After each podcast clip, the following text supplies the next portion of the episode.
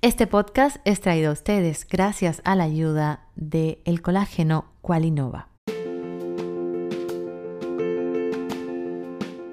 Este espacio ha surgido de mi inmensa necesidad de comunicar todo lo que traigo por dentro. Te invito a seguirme, escucharme, verme y si tengo suerte, te invito a que te quedes conmigo. Aquí conversaré con personas que me interesan muchísimo para saber si como yo lo veo, también lo ven ellos. Yo soy Claudia Valdés y esto es Como yo lo veo.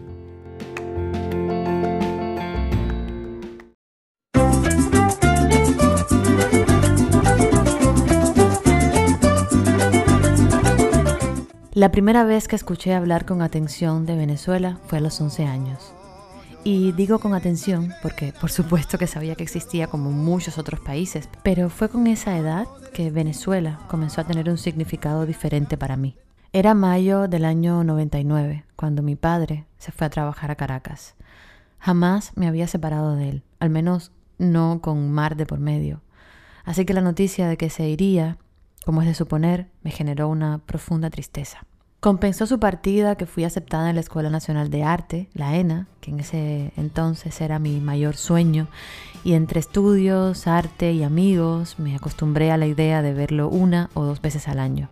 Venezuela se me empezó a hacer más familiar porque ahí también estaban mis tíos, los hermanos de mi papá, ya con parejas, y mi padre pronto también encontró un amor de esa tierra. La conocí, tenía una hija, las dos con un acento muy peculiar para mi oído. Viviendo siempre en Cuba y sin estar en contacto con nacionalidades diferentes, me parecía muy cool como hablaban. Incluso las imitaba cuando venían a Cuba. ¡Eh, pana, chamo, vale! Conocí poco a poco peculiaridades de Caracas, porque pronto mi mamá, que siempre se ha llevado genial con mi papá, viajó por trabajo allá también y me contó me contó el Cerro del Ávila, donde se pasaba por un teleférico con una vista hermosa y que había mucho frío y humedad. Mi mamá me contó también que había un hotel que estaba en ruinas y que era hermoso. Me contó de un centro comercial enorme que se llamaba Sanville y que en el último piso habían restaurantes con comidas de todos los países, que comió churros con dulce de leche por primera vez. Ese día fue con mi papá y que lloró mucho, mucho al ver los tamaños de los bistecs de carne, porque yo no podría probarlos. Mi papá también me contaba de la zona rosa y de que era un país con muchos recursos naturales, con una riqueza impresionante, que las mujeres eran particularmente hermosas y que por desgracia había mucha, mucha violencia. Amo, lloro, canto, sueño. Pronto, mi padre tuvo que irse de ahí porque el mal gobierno de Chávez estaba acabando con todo, y mucha gente comenzó a ver atisbos del mismo modelo de gobierno cubano en ese país. Así que decidieron irse todos, mi papá, mi tía, mi tío. Cuando vives en Cuba, y más en aquella época que no había acceso a Internet, lo que conoces del mundo, de los países, es lo que te cuentan en el noticiero. O, si tienes suerte, lo que te cuente tu familia que vive fuera. Pero cuando vine a vivir a Estados Unidos fue donde realmente conocí y entendí lo que estaba pasando en Venezuela.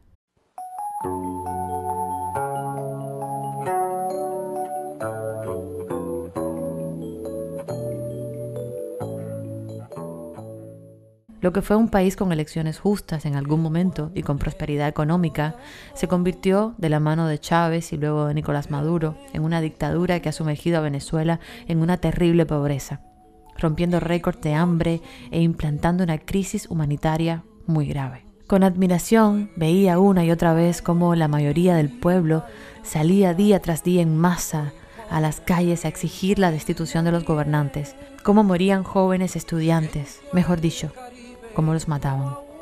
Y aún así, el pueblo seguía saliendo sin miedo a exigir la recuperación de la Venezuela que un día ellos conocieron.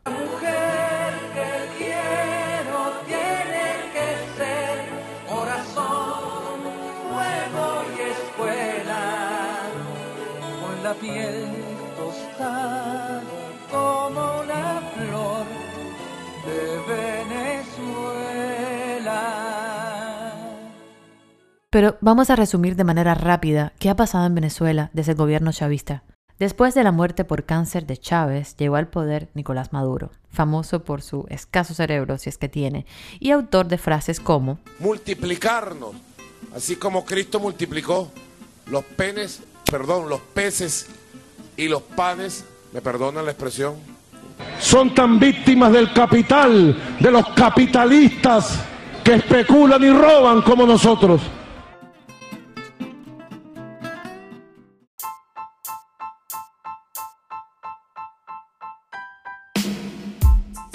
Durante los gobiernos de Chávez y Maduro, Venezuela ha enfrentado una grave crisis social, económica y política. Aumento de la delincuencia, inflación, pobreza, hambre.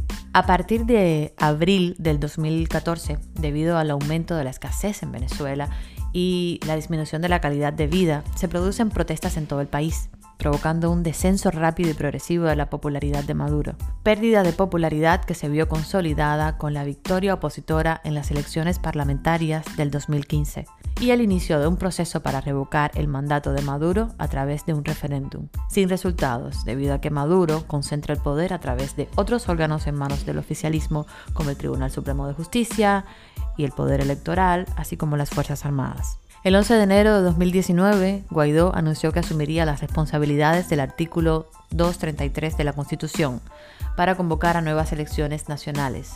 Después de esto, existió la controversia sobre si Guaidó había asumido o no la presidencia interina de Venezuela. El 23 de enero del 2019 se realizó un cabildo abierto en Caracas donde, y por las atribuciones del mencionado artículo de la Constitución, se juramenta como presidente encargado de Venezuela Juan Guaidó.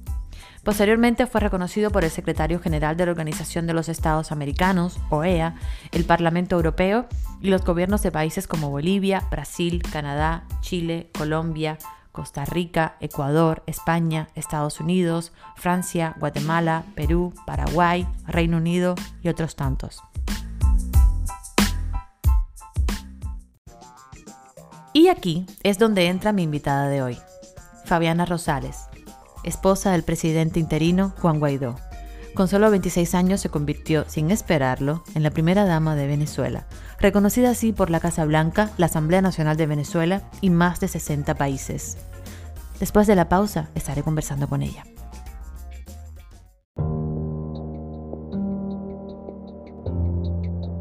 Y ahora quiero que conozcan un poco sobre el primer producto que está patrocinando este podcast el colágeno líquido Qualinova. El colágeno hidrolizado de Qualinova es un suplemento alimenticio que estimula la producción de colágeno en el organismo, ayudando así a mejorar el aspecto de la piel, fortalecer las articulaciones, las uñas, los huesos, el cabello y el sistema inmunológico. Es importante destacar que el colágeno hidrolizado de Qualinova es líquido, lo que le da una mayor absorción que los colágenos en cápsulas o en polvo. Adicionalmente tiene vitamina C junto con el colágeno, ya que esta potencia sus efectos en el organismo. También tiene vitamina A, zinc, selenium. Puedes obtener el colágeno de Qualinova a través de la página web www.qualinovacolagen.com o en Amazon. El shipping es free y está disponible en Estados Unidos y Puerto Rico y no tiene contraindicaciones. Y ahora seguimos.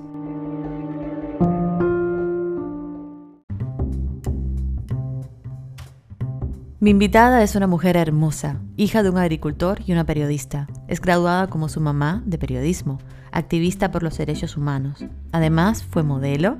Bueno, está de hecho considerada como una de las primeras damas más lindas de la historia. Y de eso doy fe.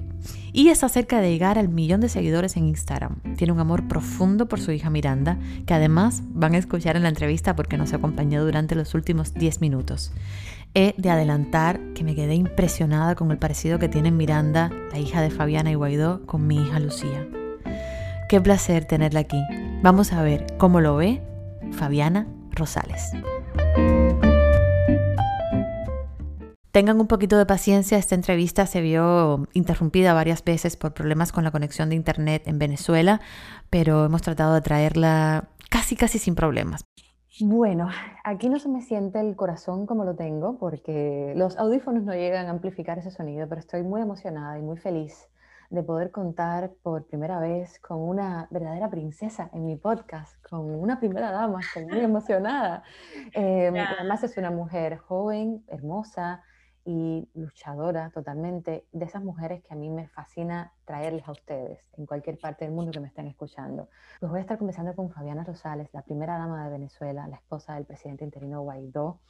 Eh, Fabiana, bienvenida, gracias. Ay, muchas gracias, Claudia, por, por invitarme, por, por, por, es mi primer podcast, además. ¡Qué emoción! Sí, qué emoción. Bueno, pues gracias por estar y yo quiero un poco romper el hielito y la piedra que hay encima de, esos diamantes, ¿no? Y conocer un poco al ser humano para los que no tengan el placer de conocerte, como yo, que soy cubana, pero tenemos en común una lucha, ¿no? Y el deseo de ver un país libre, eso lo tenemos en común tú y yo.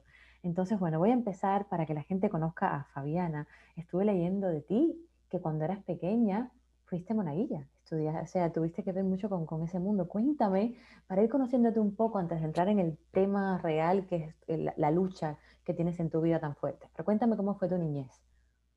Mm, hermosa, Claudia. Mira, yo, yo no soy de la, de la capital, yo, yo soy de la región andina, yo soy de los Andes, soy del interior de Venezuela, soy de donde arranca la cordillera de los Andes, básicamente.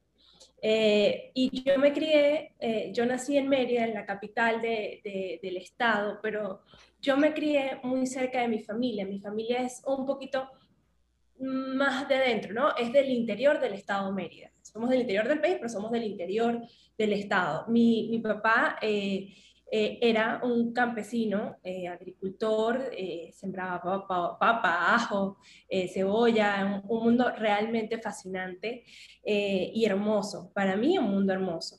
Mi mamá, una profesional que pues se graduó con hijos grandes, ¿no? Mi mamá decidió estudiar una vez, mi hermano y yo ya estábamos grandes.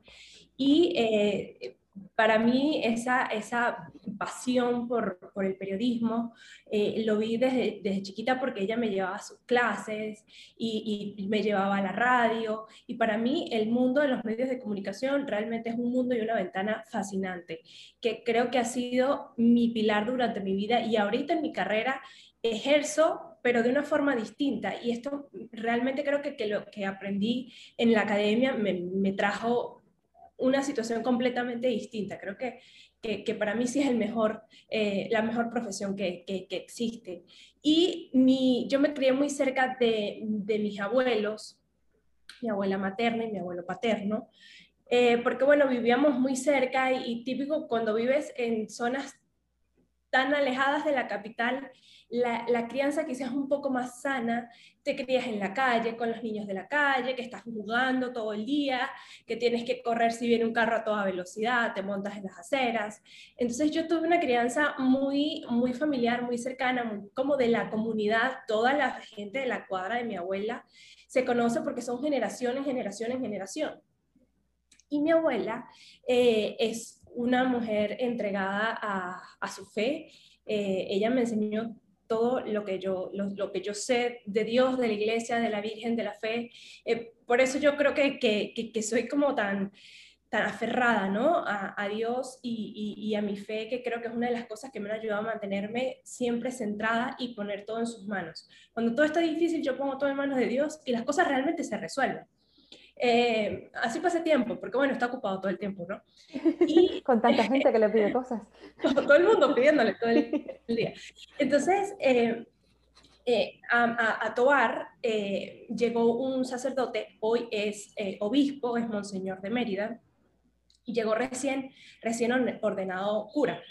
Eh, y llegó a, a, la iglesia de la Virgen de Regla y eh, yo cuando fui a su primera misa, yo, yo tenía como seis años y le dije, mamá, yo, yo, quiero, yo quiero ser sacerdotisa. Y mi mamá me decía, no puedes ser sacerdotisa. Capaz ser monja. Y yo, no, yo no quiero ser monja. Eh, no me llamaba mucho la atención. Yo estudiaba en un colegio de monjas. Yo decía, yo quiero ser sacerdotisa. Entonces empecé a ver que creo que había una o dos mujeres aproximadamente que más o menos practicaban el sacerdotismo, pero no era como los sacerdotes porque, bueno, es para hombres y, y, y para las mujeres era eh, pues ser monja. Entonces yo le decía a mi mamá que no quería ser monja. Entonces el padre me dice, ¿por qué no pruebas? Eh, si te gusta tanto esto, prueba viniendo a ayudarme a la misa. Entonces yo, yo empecé a ayudarle a pasarle el vino, eh, a ponerle la lectura, me acuerdo, siempre le echaba el agua, entonces le echaba mucha agua a la copa de vino y bueno, hacía mis, mis desastres allí.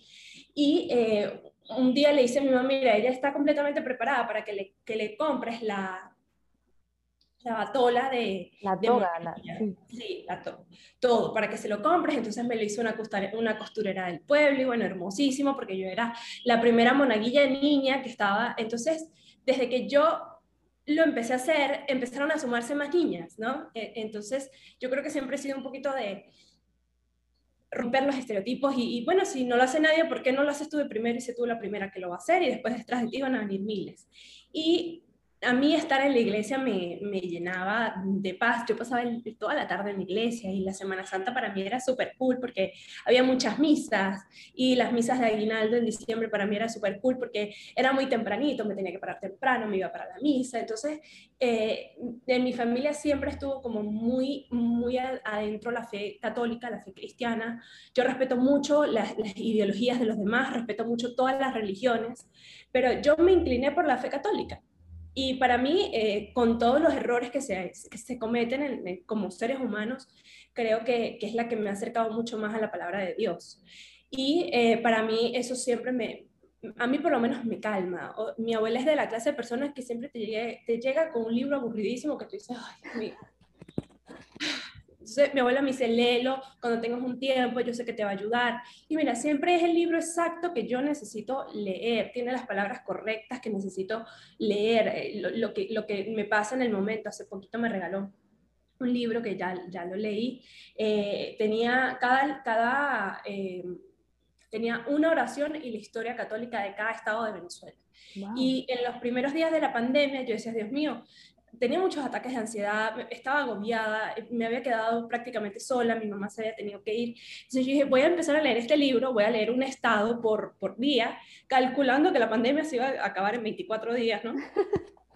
Y diciendo, no, bueno, un, libro, un capítulo por día. Lo leí y yo aprendí a amar mucho más cada santo, cada pueblito de Venezuela, porque cada uno tiene su historia, su región, y esa, es, esa fe cristiana, esa fe católica, esas ganas de creer en Dios sobre todas las cosas, aprender a amarlo, a respetarlo, apre- aprender a tener temor de Dios, de, de que los que les va bien se van para el cielo y los que les va mal se van para el infierno, así de sencillo, y eso es verdad, y eso existe. Entonces yo aprendí mucho, aprendí mucho a confiar en Dios, a, a, ponerla, a ponerlo a Él sobre, adelante de todo, mira, ve tú adelante, yo voy atrás, que se haga lo que Dios quiera, básicamente que sea lo que Dios quiera. Y he tratado de que mi hija eh, tenga la misma fe católica. Por supuesto, cuando estás en la capital, cuando tienes muchísimas otras cosas en la cabeza, quizás se te pasan muchas cosas. Eh, pero yo he, tratado de que, bueno, Miranda vaya a un colegio católico, de que Miranda eh, pueda estar cerca de, de la fe eh, o, o leerle un cuento de Navidad donde se explique por qué la Navidad, o por qué los Reyes Magos, o por qué Santa, o por qué el Niño Jesús. Trato, trato de que entienda desde chiquita eh, que hay que poner a Dios siempre por delante de todo. Entonces creo que esa, eh, es, esa parte de mi infancia marcó la Fabiana que es y que va a ser toda la vida. Sí. Sabes que ahora vamos a hablar de tu hija, porque yo también soy mamá. Tengo una niña de dos años y medio y, y- y- y quiero hablar de eso porque es un tema que me, es muy importante para mí, tu visión de ser mamá y cómo lo llevas con esta lucha que tienes. Pero eso va a ser prontito. Ahora me voy a quedar con esa niña de, de pueblito, de campo, y te voy a preguntar algo, y estoy, no lo vas a poder ver, pero estoy completamente erizada. ¿Tú alguna vez, y dije lo de princesa al principio, porque bueno, las princesas se asocian a los príncipes, los príncipes se asocian a los reyes, la gente que está un poco, que controla cómo se debe mover un país o cómo se debe mover el mundo. ¿Tú alguna vez soñaste, pensaste que podrías tener la posibilidad de llegar a ser la primera dama de un país? ¿Tuviste esa ansia? ¿Ni siquiera lo pensaste? No, mira, hon- honestamente no- nunca pasó por mi cabeza ser la primera dama de un país. Eh, en Venezuela han habido muchas mujeres, esposas de políticos, que, que se han proyectado con esa imagen, ¿no? Eh, yo he estado cerca de ellas, la- las he acompañado, he, he- estado viendo esa- esas, esas historias muy de cerca. Realmente, mm, por mi cabeza nunca pasó ser primera dama, honestamente, porque eh, primero nunca lo vi. Eh, no tengo en mi memoria recuerdos de una primera dama, pero sí tengo ejemplos de mujeres que marcaron la historia de mi vida. Eh, mi, mamá siempre me hablaba de las, de las mujeres que cambiaban el mundo. Entonces me decía siempre, siempre es una la que lo hace. siempre hay una que se atreve a dar el paso, siempre hay una que rompe los estereotipos, siempre hay una que deja de tener miedo y hace las cosas distintas. Siempre hay una. Y, y, tú tienes que ser esa una. O, tienes que ser una de muchas. Pero, pero tienes que ser parte de esas mujeres que salgan de aquí. Porque mi mamá siempre me lo decía de chiquita, tú tienes que salir de este pueblo. Porque es un pueblo es un pueblo, es un pueblo. Y, no quiero que te quedes con, con, una mentalidad quizás cerrada o que te dejes agobiar por los estereotipos de la sociedad, porque por supuesto en los pueblos y en las regiones andinas quizá hay mucho más estereotipos, hay mucho más machismo, el hombre lleva las riendas del hogar. Entonces mi, mi mamá como siempre fue la, la la cabeza de hogar en cuanto a la organización, mi papá, gracias a Dios, proveía mucho, eh, tenía un muy buen trabajo, realmente nosotros eh, teníamos una muy buena estabilidad económica. Y eh, yo tuve oportunidades quizá que muchas niñas de tobar, de bailadores, no la tenían. pero no solamente por un tema económico, era por un tema de visión por la visión que mi mamá tenía. Mi mamá me decía, tú tienes que estudiar todo el año, esa es tu única responsabilidad, tú tienes que traerme muy buenas notas y tú en, vacaciones tienes unas grandiosas vacaciones en Margarita, en, en, donde, donde ustedes se lo, porque se lo tienen que ganar, o sea, si nosotros trabajamos, este es su trabajo. Y siempre me decía que yo tenía que salir de ahí, que tenía que aprender otro idioma, que tenía que estudiar, rodearme de otra gente, irme a la capital. Entonces mi mamá siempre estuvo como en esa, eh, nos tenemos que mudar de Tobar, nos tenemos que mudar de bailadores. Entonces, de, de, bailadores que vivimos de chiquita, como uno o dos años, nos mudamos a Tobar y después de Tobar, como a los 11, me dijo, mira, nos vamos a, vivir a Mérida porque yo necesito cambiar de ambiente, cambiar de trabajo. Y ustedes, mi hermano ya iba a entrar a la universidad y yo estaba en el colegio y me decía, ustedes tienen que cambiar de ambiente, tienen que conocer otras personas, tienen que tener otros ideales, tienen que ver otras cosas. Y, y siempre fue como que fue, fue, y, mi papá siempre me decía, yo mientras yo viva, a ti no te va a faltar nada. Tú simplemente tienes que estudiar y ser la mejor hija. Entonces, ah, no me preocupaba por, por el tema económico y, me preocupaba mucho por dar mucho de mí. Y, y mi mamá lo daba y mi mamá tuvo trabajos donde era y fue muy reconocida en Mérida, ahorita se dedica a ayudarme a mí a tiempo, tiempo completo. Mi hermano dirigente estudiantil, mi hermano me, fue el que me metió en todo este rollo de la política. Eh, yo tenía otra visión, yo le dije, mamá, yo quiero eh, ser una periodista de RCTV, un canal que cerraron aquí hace muchos años, o me gustaría ir a CNN, o me gustaría trabajar en Telemundo, o en una cadena internacional. Entonces mi mamá me dice, para que trabajes en una cadena internacional tienes que hablar otro idioma. Claro. Eh, y para que trabajes en, una, en, un medio importante, tú tienes que tener experiencia. Entonces empezó eh, esa etapa de colegio y después, bueno, ¿a dónde me voy a estudiar? Lamentablemente, solo había comunicación social eh, en la ULA, pero núcleo Táchira, que es un estado muy parecido a Mérida. Entonces, aun cuando me gustaba y quedaba cerca de, de, de Mérida, tres horas, eh, yo sentía que necesitaba tener un reto un poco más grande, ¿no? Eh, entonces yo le dije a mi mamá, mira, tengo dos opciones eh, buenas, que es la Universidad Católica Andrés Bello y la Universidad Rafael Belloso Chacín en el Zulia, en Maracay. Y mm, opté por las dos opciones, pero terminé, terminé decidiéndome por la, por la en Zulia, porque yo comenzaba en abril y en la católica comenzaba en octubre. Entonces yo sentía que era mucho tiempo, eh, que iba a estar, mira, no sé, dando vueltas y que quizá iba a perder tiempo. Entonces le dije a mi mamá que probara, mira, vamos a probar. Yo me voy a Zulia, yo me inscribo en ambas universidades, o sea, yo me postulo para ambas universidades, por suerte quedé en las dos. Y yo empiezo a estudiar en Maracaibo y si yo no me adapto ni a la universidad, ni al estado, ni al calor, porque yo vengo de los Andes y es una zona súper caliente, eh, en octubre detengo la carrera y empiezo en Caracas. Entonces, bueno, ese fue el plan, pero me adapté, me encantó, me enamoré de mi universidad, de mis compañeros, de la carrera. Eh, eh, creo que, que, me apasioné por lo que estaba haciendo y me quedé, me quedé en, en Zulia, me gradué y luego me inscribí para hacer la maestría en la católica. Entonces yo dije, bueno, entonces bueno, me, fui preparando en muchas cosas, este, me inscribí en escuelas de modelaje aquí en Caracas, entonces desfilaba, cosa que la gente quizás no sabe. Eh, tuve, estuve en una agencia de modelaje, por cierto, mi agencia de modelaje nada más y nada menos salió de Dayana Mendoza, la Super Miss Universo venezolana.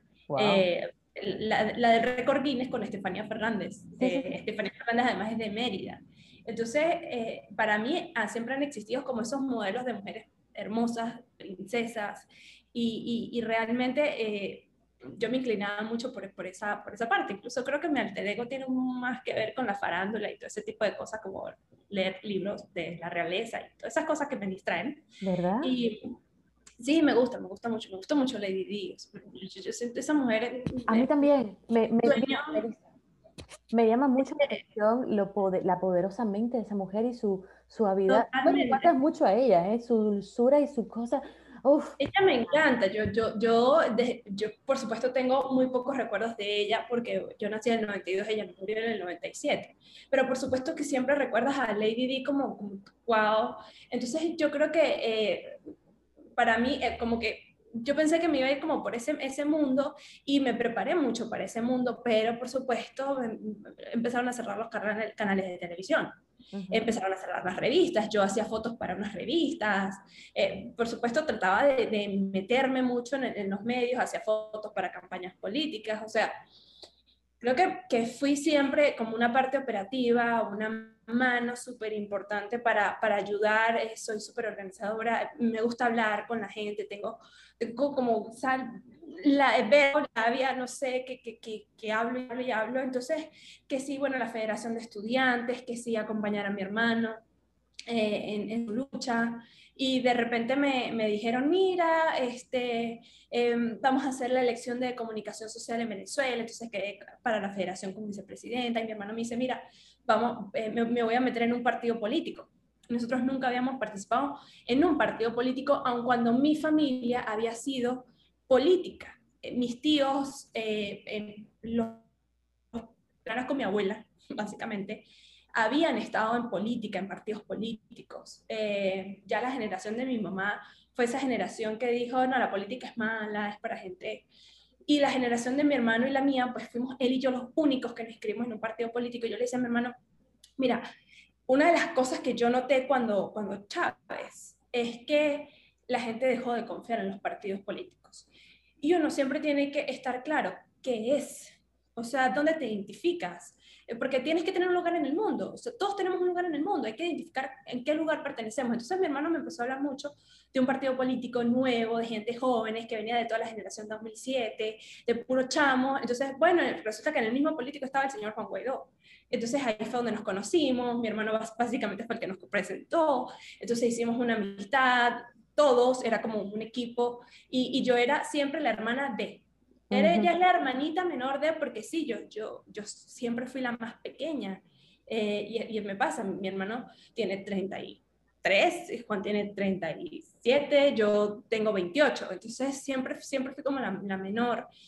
Y, y, me fui como llevando por eso. Y yo siempre decía, bueno, yo quiero ser dirigente política, pero mira, que mi hermano sea alcalde o gobernador y que Juan sea gobernador alcalde y yo quizás soy concejal o quizás soy, no sé, diputada, sería súper cool, me, me gusta. Eh, las leyes, me gusta proponer, me gusta impulsar. Y resulta que me tocó ser primera dama y reunirme con el presidente Donald Trump y reunirme con el presidente Van Duque y me tocó como que otra, otra vida. Y, mi hermano siempre me lo decía. Que nos expliques, porque yo soy cubana, ¿no? El público que nos va a escuchar eh, son todos, por supuesto, de habla hispana, básicamente la mayoría cubanos, hay muchos venezolanos, colombianos que me siguen también, pero hay un tema en el que yo necesito que tú expliques, porque a lo mejor a mí no me... o yo no voy a saber explicar exactamente bien cómo es posible que tú seas la primera dama cuando hay todavía innombrable, una persona innombrable que supuestamente tiene ese mismo, ¿sabes?, nombre de primera dama y cuando hay un supuesto presidente en ese país que yo ni menciono su nombre.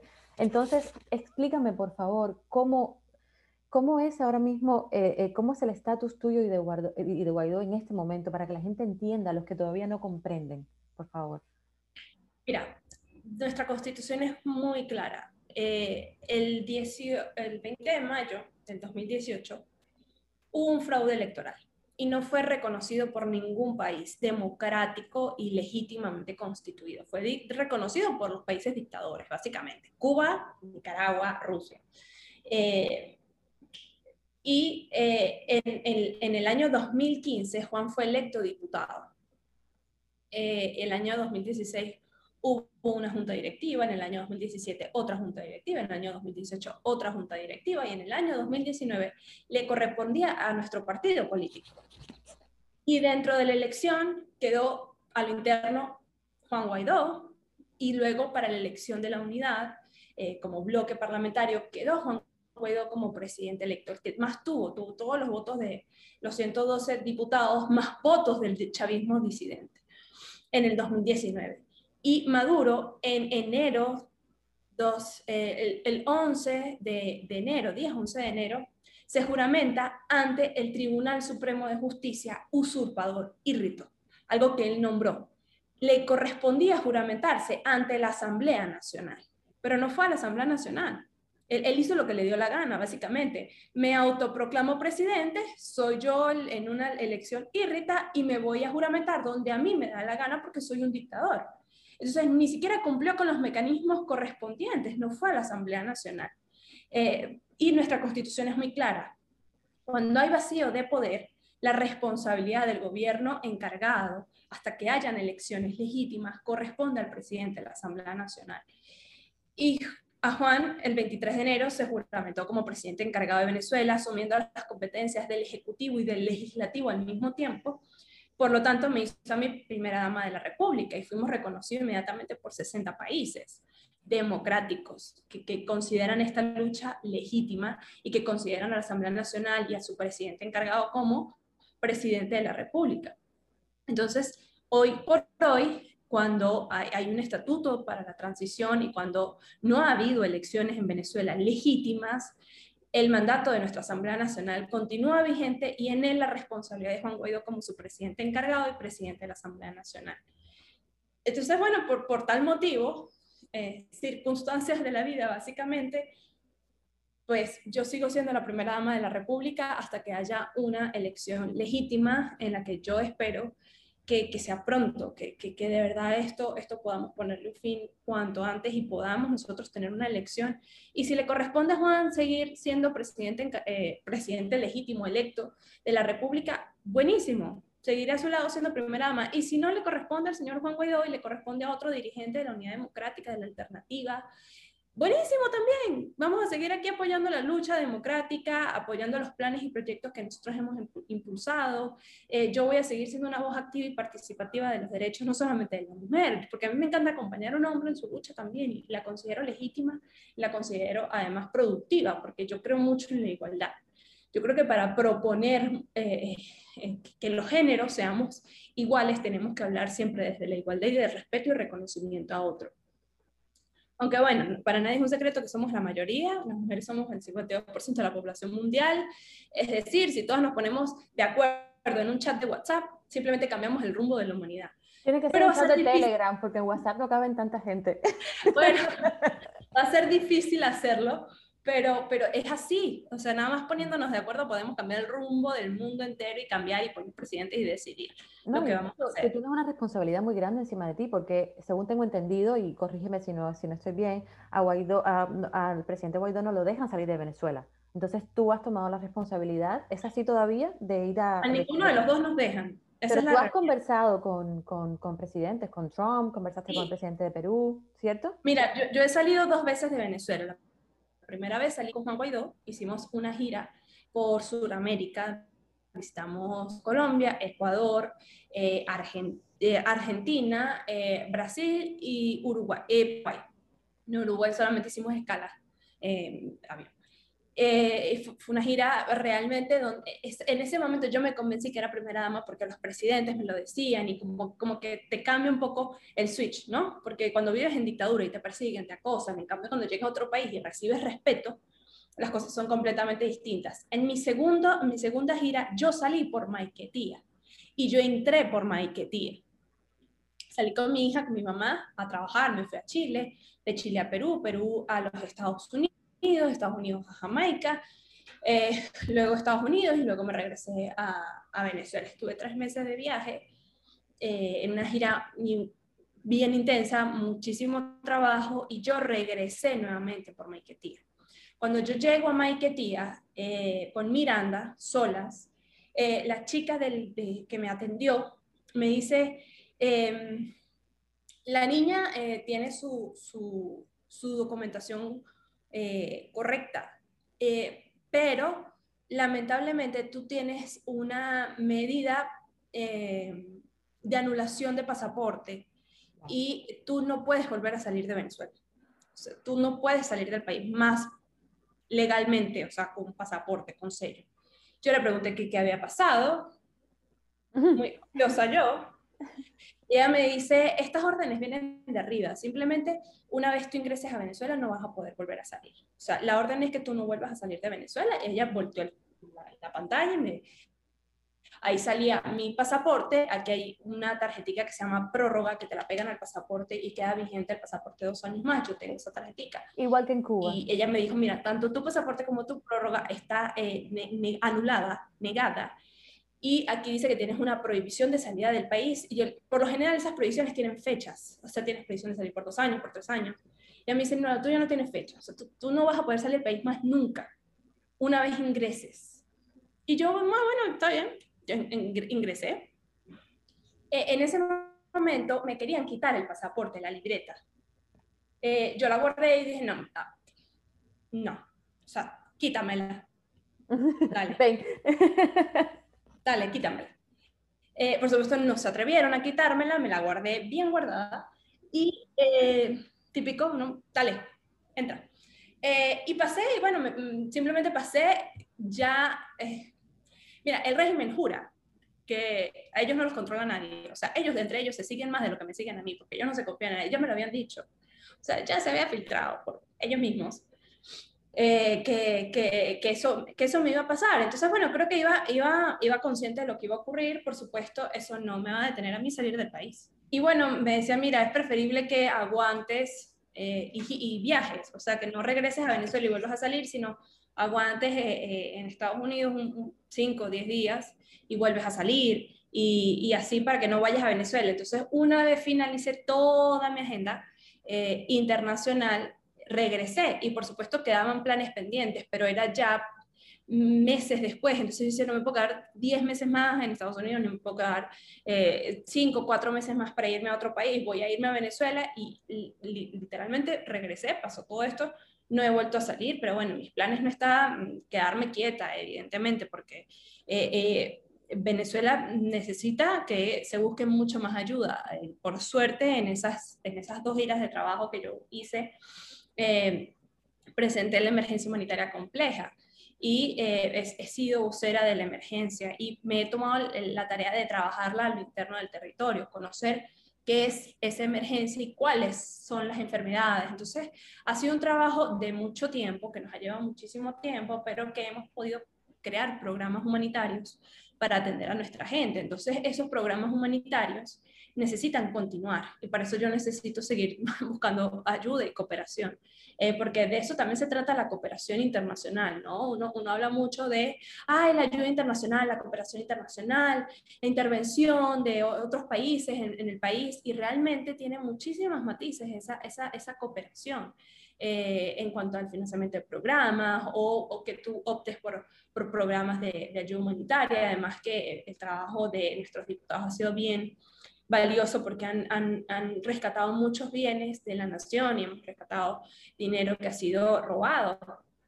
Y, y, realmente eso, eh, eh, esas licencias que han sido otorgadas a través de la OFAC, pues se han puesto al servicio de los venezolanos y ha sido bien importante para nosotros que, que además no solamente que la gente diga, ay, que Fabiana es chévere, o Fabiana tiene el pelo muy lindo, sino, no, mira, Fabiana también es una mujer inteligente, es una mujer que le gusta trabajar, es una mujer que está dispuesta a hacer lo que sea por sacar este país de la emergencia, es una mujer que tiene planes y proyectos en su cabeza, es una mujer que es hiperkinética, no se queda quieta en ningún momento, es una mujer que es capaz de dar lo que sea por su país, por su familia, por sus hijos.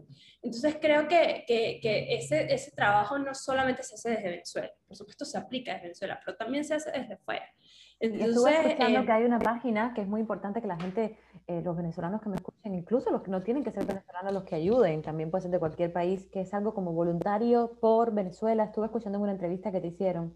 ¿Todavía existe esa página? Sí, sí, voluntario por, Sí, todavía existe. Nosotros todavía manejamos un equipo de, de, voluntariados. Nosotros creamos ese programa de voluntariados en el año 2019, cuando estábamos haciendo el ingreso de la ayuda humanitaria, que desgraciadamente fue quemada. Por supuesto, ese plan se ha tenido que modificar porque más a la dictadura te pone un obstáculo, tienes que vencerlo y punto. O sea, no te puedes casar como que con un solo plan, ¿no? Ay, yo voy a hacer primero tal plan, después el paso B, después el paso C, cuando vives en dictadura y te ponen 200 trabas, entonces tienes que decir, voy a saltar paso H o voy a modificar el plan B para que el C sea mucho más conveniente. Entonces sí sigue estando el, todo el equipo de voluntariado. Entonces hacen jornadas sociales, hacemos jornadas eh, de despistaje de enfermedades, cientos de cosas, porque todavía hay muchos planes y programas que aun cuando no son eh, no están como que de frente o en la palestra, siguen activos, sigue gente, eh, mucha gente colaborando en, en la plataforma de, de, voluntarios por Venezuela. Creo que habían como 700 mil personas inscritas. Eh, nuestro objetivo era llegar a un millón, pero sí había un montón de, de gente inscrita y, y gente que, mira, hay, hay, doctores que te dicen, mira, yo no puedo colaborar en una jornada, jornada en un barrio, pero mándame un paciente, o sea, yo te veo semanal un par de pacientes gratis y bueno, los vamos atendiendo, los vamos ayudando. Entonces, ha sido todo un trabajo de colaboración, eh, tanto interna como externa, y de gente que está comprometida con este país. Ha sido un trabajo bien bonito, porque realmente salir de la emergencia humanitaria compleja, un tema tan difícil, cuando hay 7 millones de venezolanos en, riesgo de muerte y cuando hay un éxodo forzoso de 6 millones de venezolanos, vas a necesitar tanto financiamiento de la República como cooperación internacional, eh, ONU, Cascos Azules y todos estos organismos que se encargan de atender programas humanitarios, como gente al interno de Venezuela que ponga su voluntad para poder ayudar a otros.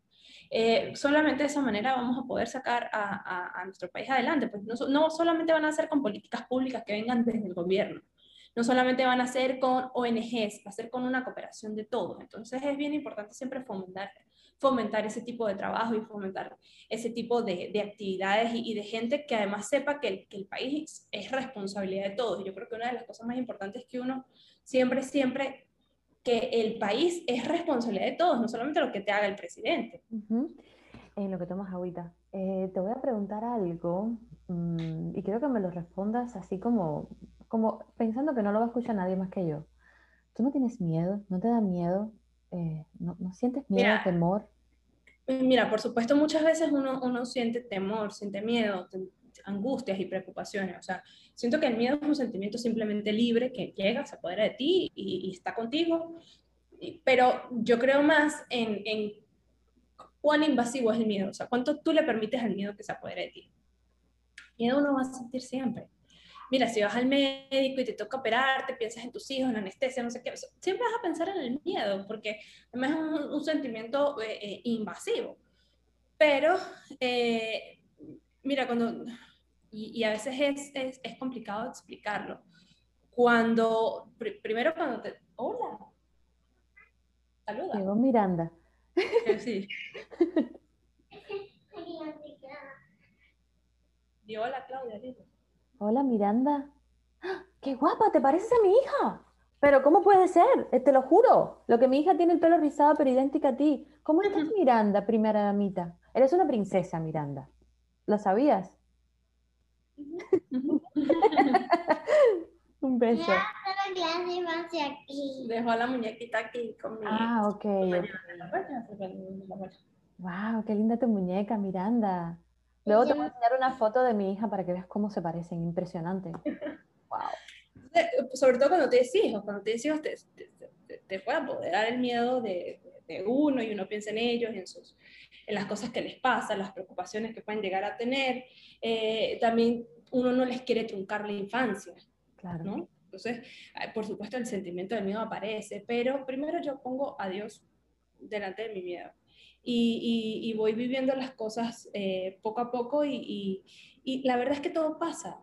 Eh, o sea, sé que es, duro, ¿no? A veces pasar por una situación de angustia, pero esa situación va a pasar. Eh, uno tiene que ver si deja que la situación por la que está pasando te enferme o te llene de rencor o dejas que pase. Y, luego va a ser una experiencia para contar. Yo, yo trato siempre de, de, de, eso, de uno, llenarme de fe de, saber que lo que estamos haciendo es lo correcto, convencerme de eso, convencer a mi entorno de eso y, y, poner a Dios siempre. Vas a ser un, gran referente para, para, tu hija. Yo casi voy a terminar porque sé que quieres jugar con Miranda y no tienes mucho tiempo y siempre estás con la agenda apretada. Pero antes quería que me contaras rápido dos cosas.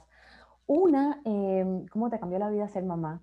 Y la otra es una pregunta que le hago a todos mis invitados cuando voy a terminar. Pero bueno, me encantaría saber cómo te cambió la vida ser mamá. A mí, mira, a mí me cambió por completo la forma de ser, de pensar, de ver todo, absolutamente todo. O sea, siento que mi vida tuvo un objetivo el día que fui mamá, el día que quedé embarazada. Este, eh, yo, yo, chiquita, yo decía, yo voy a tener a mis hijos grandes, después de los 30. Cuando llegué a los 20, yo dije, quiero tener a mis hijos ya. eh, por suerte yo me gradué joven, yo me gradué a los 21. Y, y, realmente yo tenía una pareja estable. Entonces eh, yo dije, ¿para qué voy a esperar tener 30 si lo puedo hacer ya? Claro. Si puedo tener ya, si, si, si, si puedo mm, compartir mi vida con, con alguien que, que, además va a ser mío, eh, porque ella es, mía. Es, sí. Para mí, mi, mi, todo, mi vida, mi ser, mi, mi mundo. Y, y, la tuve, la, yo quedé embarazada a los 24, tuve a Miranda a las dos semanas de haber cumplido 25 años. Y para mí haberla, haberla tenido mm, simplemente le dio sentido a mi vida. Yo siento que mi vida no tenía sentido hasta que tuve hijos. Wow. Y hubo un día que, hubo un día que eh, yo, yo estaba hablando con una persona porque me encantaría tener otro. Y, y, lo comenté adelante en una reunión. Entonces, esta, esta, persona me dice, bueno, pero ¿cómo haces tú con la niña? Y yo, mira, simplemente la, la, incluyo en todo. Por suerte, yo tengo a mi mamá que me ayuda. O sea, yo mi mamá me la llevo de, para las giras, me la llevo de viaje, porque eh, yo creo mucho en, en esa crianza eh, hogareña, ¿no? En, en, lo que le puede transmitir un abuelo a un niño. Porque yo me crié muy cerca de mi abuela y mi abuelo materno. Entonces, yo, eh, mi mamá pues dejó su trabajo, dejó su prácticamente su vida para vivir la mía, para dedicarse a la mía, porque además en esto estoy yo, está Juan, está Miranda y está mi hermano. O sea, los tres nos dedicamos a esto en cuerpo y alma y nosotros somos solo dos. Entonces mi mamá no le quedó de otra que cerrar la puerta de su casa y venirse con nosotros y creer en este sueño y ya. Y ella sabe que su rol es este, o sea, su rol es estar cuando mi mamá no esté pero yo trato de estar siempre, trato de, de que, que, que, incorporar a Miranda en todas mis actividades, o sea, llevarme a Miranda, sí. Por supuesto, si es un viaje relámpago, flash, o sea, pues, la dejo con mi mamá en casa. Claro. Pero, pero si es algo extenso, Miranda, en la primera gira no se fue conmigo y yo lloré los 12 días de gira. O sea, yo le decía, Juan, yo no puedo con esto, o sea, yo necesito tener a mi hija cerca. Y en mi segunda gira, que era dos semanas, Juan, deja a la niña, deja a la niña, déjala conmigo, yo me quedo con la niña, y yo le dije, no, mi hermano, el primer viaje eran tres días y fueron 15. imagínate que lo hubiese dejado si fueron tres meses de viaje. Me la llevé conmigo y yo andaba con esta niña de aeropuerto en aeropuerto y ella estaba chiquitica, tenía año y medio. Wow. Que si dormía en el avión, que si dormía en el... Perdimos los... Se nos pasó de todo porque perdí, en Maiquetía perdí el coche. No sabía jugar, pero la volví ya sabe jugar. Perdimos el coche, este, en Chile me compraron otro coche, la gente en Chile, ay, ¿cómo que tomo un coche? Llegando a Estados Unidos he botado el coche. Ay, Dios mío. Ay, me pasó de todo, entonces con la muchachita encima, y yo decía, y todo mi equipo como, ay, pobre Fabiana, debe estar reventada, porque yo llegaba del trabajo a la hora que a fuera. Jugar. A jugar o a quedarme a dormir con ella o pararme temprano para atenderla rapidito mientras jugaba o darle el desayuno mientras, y, y siempre trataba como que ay, ¿dónde quieres almorzar? Y yo, ay, yo vámonos para el hotel. O sea, el tiempo, o sea, mientras más puedo pasar tiempo con Miranda, mejor. Y mi equipo, mi, equipo de trabajo sabe que esta es mi prioridad y que vamos a tener que arrear con la niña porque no nos va a quedar de otra, hermano. claro que sí, la princesa, la princesa Miranda. Sí, entonces mi equipo ya sabe que si nos tenemos que ir de viaje y son más de tres días, yo me voy a llevar a Miranda.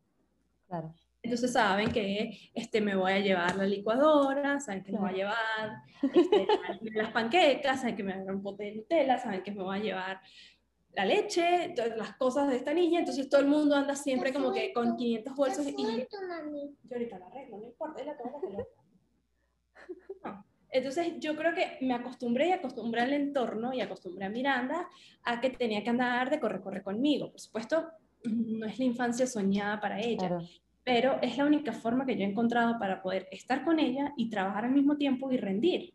Bueno, y para terminar, em, para terminar quiero que me recomiendes un libro, porque se lo pido a todos mis invitados. ¿Qué libro les recomiendas? te recomiendo un libro? Mira, para mí el secreto de la felicidad está en leer la Biblia, en saberla interpretar. Hay, hay un libro que vi por... Ah, hay, hay, hay, hay, una versión de la Biblia, creo que la vi por Amazon, que viene interpretada. O sea, viene como que en los capítulos y los versículos y abajo te viene como la interpretación un poquito más para para los seres humanos que todavía nos falta mucho entender la palabra de Dios y las parábolas, ¿no? Porque Dios habla en parábolas. Entonces, no la tengo, no me la he comprado, eh, pero mi abuela eh, siempre me regala la Biblia, siempre. Y yo trato de, leer un poquitico, un poquitico, así sea una frase, un versículo, abro en, en cualquier cualquier capítulo y leo cualquier cosita chiquita. Ayer, casualmente, me, me escribió un, amigo que había conocido a, a, un sacerdote, a un joven que había estado en todo este tema del milagro del, de, José Gregorio Hernández y todo eso. Eh, él me dice que cuando lo, cuando lo conoció, o sea, mi amigo es médico, yo, yo me relaciono mucho con los médicos, trabajo muy, muy de cerca con médicos él me dice, cuando, cuando él llegó a mí, yo le dije como que, eh, no, empezó a hablamos, típico en este país tú terminas hablando de política, entonces él, él le decía, no, bueno, Fabiana, que parece un ángel y tan linda, y él le dice, ah, sí, si tuvieras Fabiana enfrente, ¿qué le dirías? Le dice él. Entonces el, este, este chico le dice, si la tuviera de frente, yo le, le dedicaría Proverbios 31-25, 31-26 cuando puedas, si la conoces, si la llegas a ver, entrégale ese papelito. Entonces mi amigo anoche me escribió. Me dice, mira, esta persona, te lo busqué, te busqué ya el proverbio para que no lo busques. Y el proverbio dice, eh, ella está vestida con fuerza y dignidad y se ríe sin temor al futuro. Ella abre su boca con sabiduría y enseñanza, la bondad está en su lengua. Por proverbios del 31 al 31, 26. Wow. Eh, entonces, eh, fue una frase que yo dije, es que la Biblia te termina dando lo que tienes que escuchar cuando lo necesitas escuchar y, te da la fuerza para que tú puedas entender cómo, cómo, es la vida, porque nadie tuvo la vida más difícil que Jesús, que la Virgen María, que tuvieron que sacrificar tanto. Entonces, cuando tú aprendes a, a yo todavía no lo sé, o sea, todavía me siento muy, muy cruda, muy, muy nula. Eh, por eso quiero tener esta Biblia que viene como que interpretada para tratar de entender un poquito más, porque hay cosas que, que sí son complicadas a veces de entender, sobre todo para los cerebros que no tenemos completamente la amplitud de, de, la inteligencia que tenía, tenía Jesús y tenía Dios. Eh, pero, pero cuando, cuando está todo, o sea, yo, yo creo que, que, en la Biblia te, te, te da la respuesta y la solución de cada problema, de cada angustia, de cada conflicto, de, la vida, cómo debe ser. Eh, entonces creo que, es el único libro que yo siento que reúne las características suficientes para que la gente lo pueda leer y pueda encontrarle una respuesta a cada una de sus inquietudes. Eh, por lo menos, por supuesto hay que leerlo con mentalidad súper abierta, con, ganas de entender y escuchar y profundizar lo que se dice. A veces no leer eh, y entender literariamente lo que está escrito, porque creo que es un libro que, que, que, te va enseñando poco a poco. Yo no la he logrado leer completa. Yo voy a agarrar un pedacito y leo.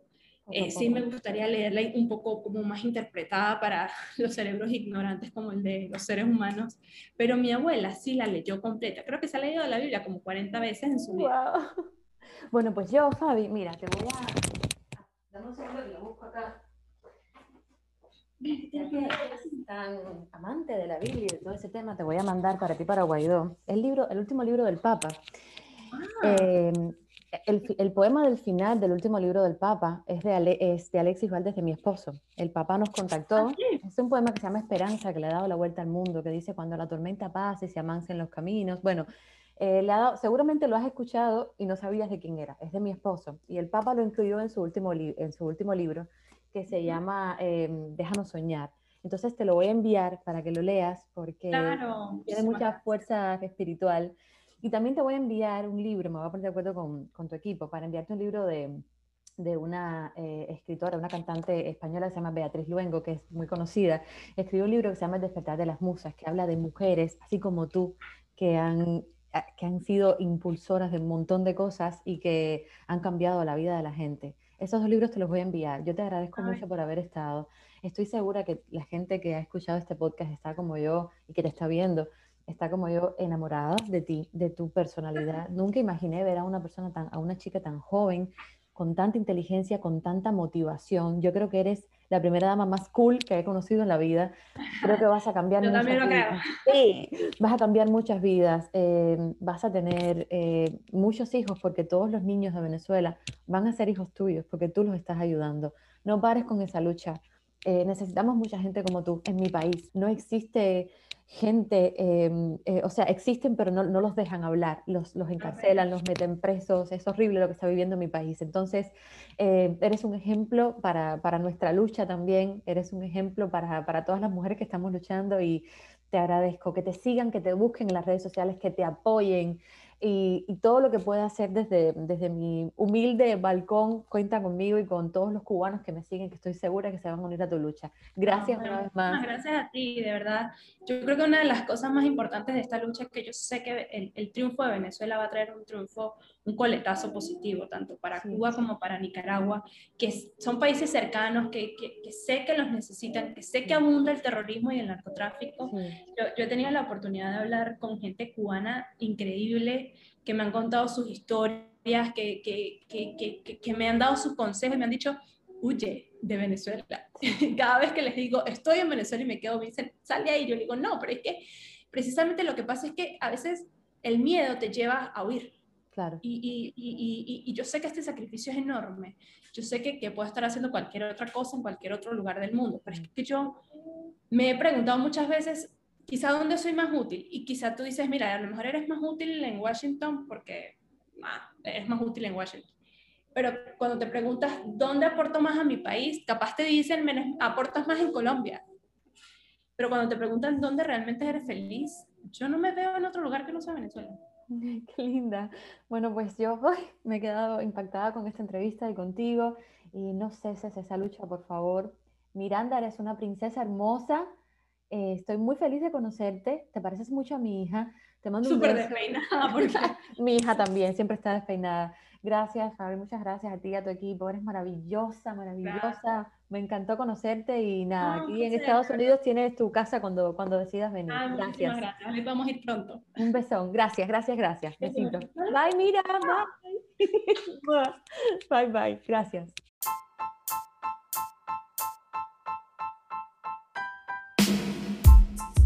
Más de 4 millones de venezolanos han salido de su país desde el 2015 debido a la aguda crisis socioeconómica, calificada por algunos como una crisis humanitaria, aunque el gobierno de Nicolás Maduro lo niega. De acuerdo a las Naciones Unidas, más de 800.000 venezolanos han solicitado asilo alrededor del mundo.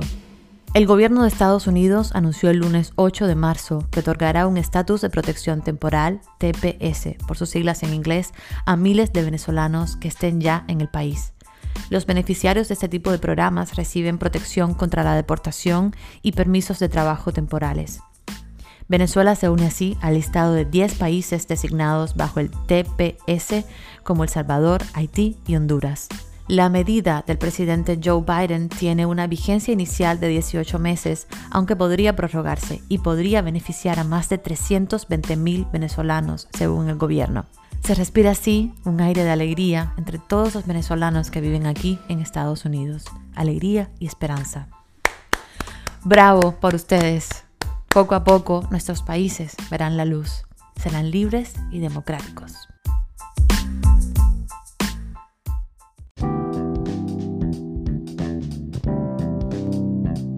En el próximo capítulo tendré conmigo a una de las actrices que más admiro. Ella es una mujer hermosa, con muchísima experiencia, a pesar de que es bastante joven. Tiene un esposo muy conocido, músico, se llama Leoni Torres, pero su talento se impone por encima de cualquier cosa. Ella es una mujer potente, con mucha luz y mucha sabiduría. Se llama Juliette Cruz y no te la puedes perder en el capítulo 21. Y ahora les dejo con esta canción compuesta por la venezolana Raima Perdomo, que le dio la vuelta al mundo. Se llama Me Fui y le sirve a cualquier emigrante. Cerraba mis ojos a no ver la realidad, creando excusas para no escuchar. Yo me escudaba, no reaccionaba. Pero tarde o temprano me tenía que marchar. Y mi madre me ayudó, al vacío me lanzó. Me dijo, mi negritas con buena intención. Yo soy tu madre y quiero verte volar alto y no lo harás si te tengo entre mis brazos. Y yo decía, ¿cómo carajo se hace esto? Dejar mi casa, mi familia y mis afectos. Dejar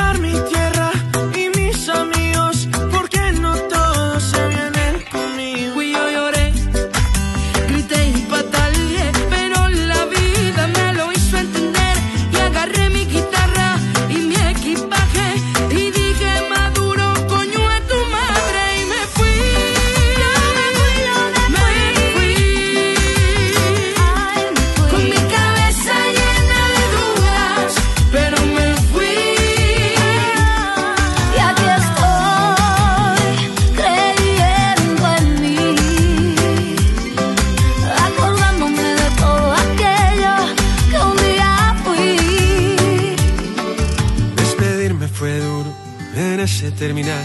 Lloré todo lo que en un año se puede llorar. Pero me fui pa' la frontera.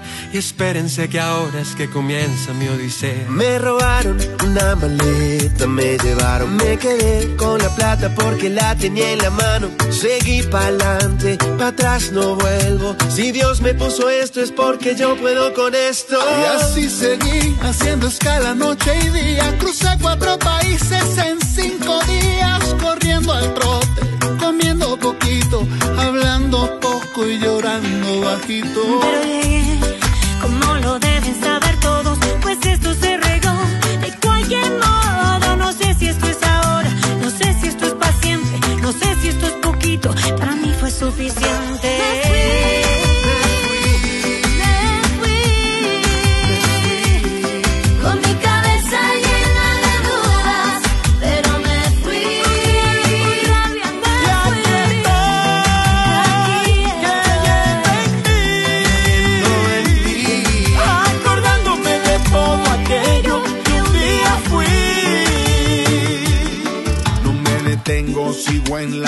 Pues yo sigo haciendo música y la gente me escucha. Ser inmigrante no es jodedera. Y el que diga lo contrario, que lo diga desde afuera. Ahora camino por el mundo, soltando lágrimas, respirando profundo, mi bandera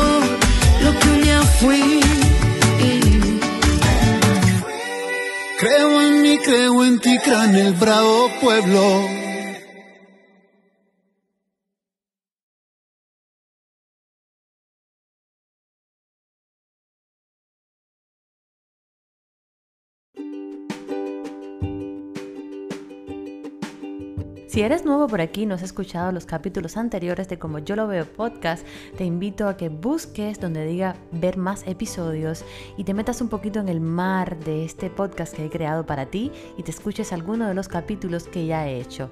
Y además te invito también a que me dejes tu opinión, me envíes un email a como yo lo veo y me cuentes qué temas te gustaría que tratara, de qué te gustaría que converse, con quién te gustaría que converse y te lo traeré hasta tus oídos si me es posible. Un beso gigante, gracias por acompañarme y no te pierdas el próximo podcast, que así es como yo lo veo.